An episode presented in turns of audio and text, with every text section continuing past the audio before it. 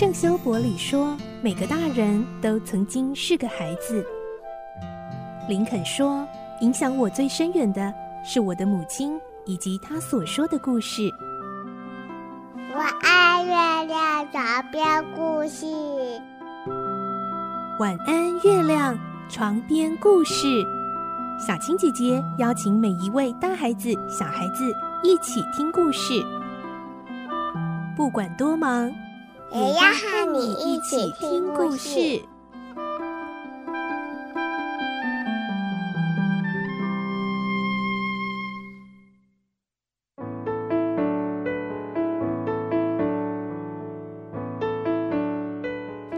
晚安，欢迎你和我们一起听故事。我是小青姐姐，我们继续来听小飞侠的故事。今天是十一集，我们会听到，虽然他们飞到了空空岛，但是因为怕被海盗发现，所以一直不敢降落。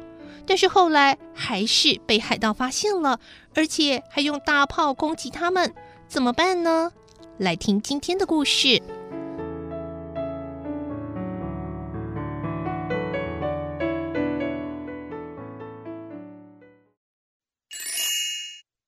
小飞侠十一集，孩子们分散了。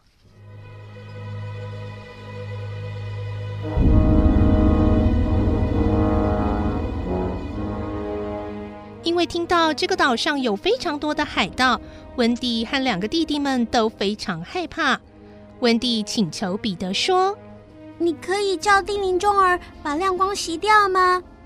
彼得回答：“嗯，没有办法哎。”这大概是精灵唯一不能做的事情，他们只有在睡觉的时候才会自然熄灭。那就叫他睡觉啊！约翰几乎是用命令的口吻这么说。也不行啊，他不想睡觉的时候是不能强迫他睡的。约翰急得胡言乱语。嗯，该做的不做，不该做的拼命做，真是成事不足。嗯，哎呦！话还没说完。约翰的脸颊也挨了叮铃钟儿的拧，当然不是感激的那种喽。你想啊，我们可以用个什么东西把叮铃钟儿装起来？彼得想出一个法子来，但偏偏他们离家时很匆忙，身上除了约翰的帽子之外，任何可以装东西的玩意也没有。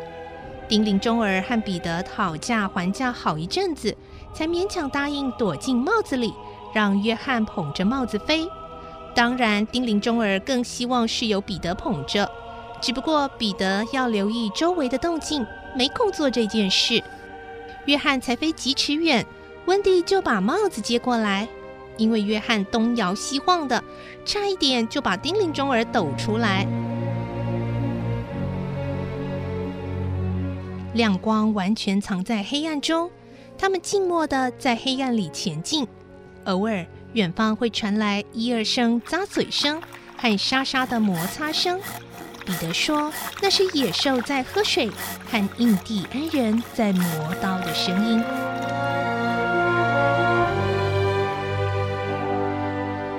不久，连这些声音也没了，真是安静啊！麦克害怕的呜咽着。呃，给给点声音吧，呃，什么都比这样好。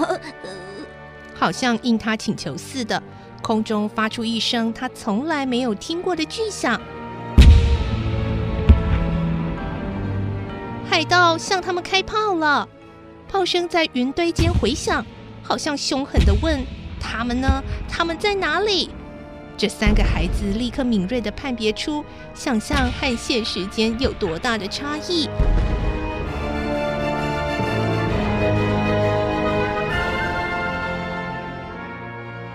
恢复安静之后，约翰还有些昏头昏脑。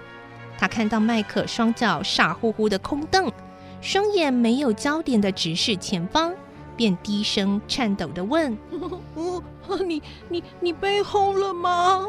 没有，那温蒂呢？不知道。那彼得呢？不知道。哦，天哪，他们到哪里去了？事实再清楚不过，一声巨炮把孩子们冲散了。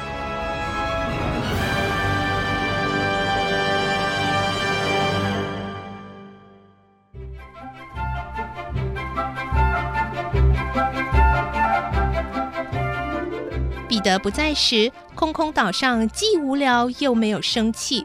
精灵们总是睡到太阳高挂才醒来，野兽也懒洋洋地趴在印第安人营帐附近打瞌睡。印第安人除了吃还是吃，其他什么事也不会做，也不想做。孩子们则成天昏昏沉沉地打呵欠，偶尔彼此对看一眼，也只会吮着大拇指。不知该说些什么，做些什么好。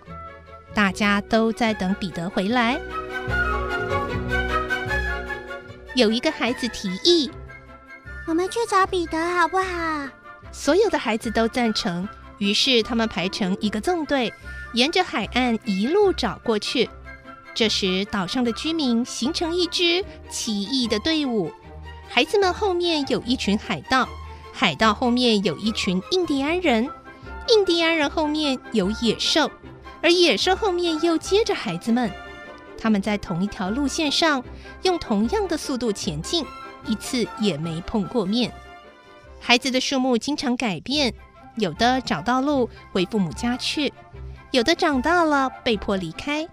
当然，也有些迷路的孩子会半途加进来。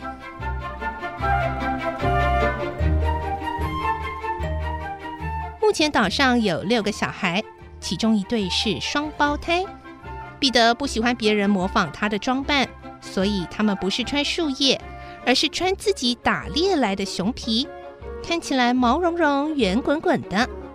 走在最前面的那个叫突突，他的运气很差，每次冒险总会错过最精彩的情节，譬如才走开几步去捡个木柴。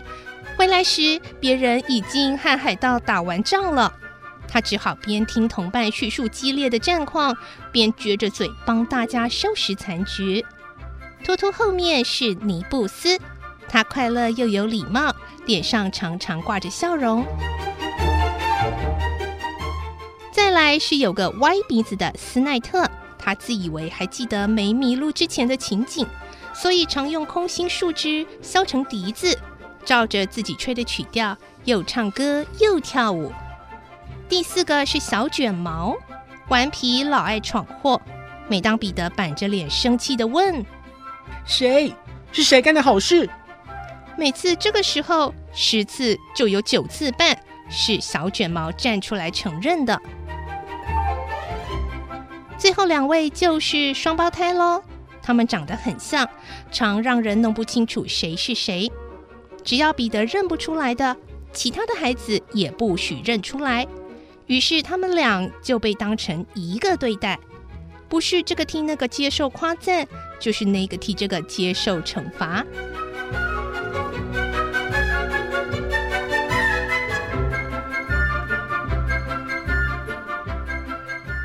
孩子的队伍消失后，紧接着是海盗。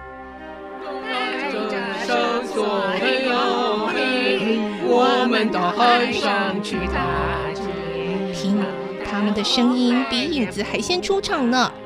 这首歌不是挺吓人的吗？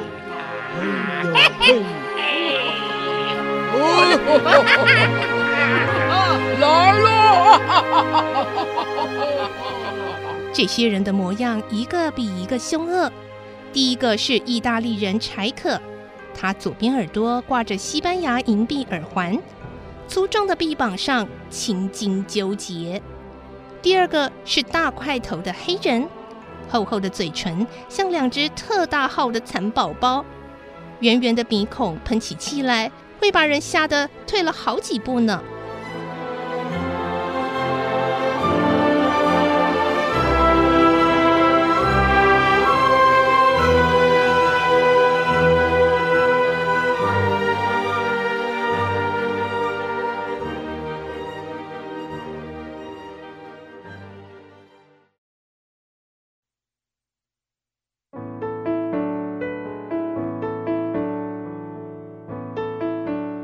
今天的故事就先听到这里了，明天再继续来听小飞侠的故事。我是小青姐姐，祝你有个好梦，晚安，拜拜。小飞侠要睡觉了，晚安。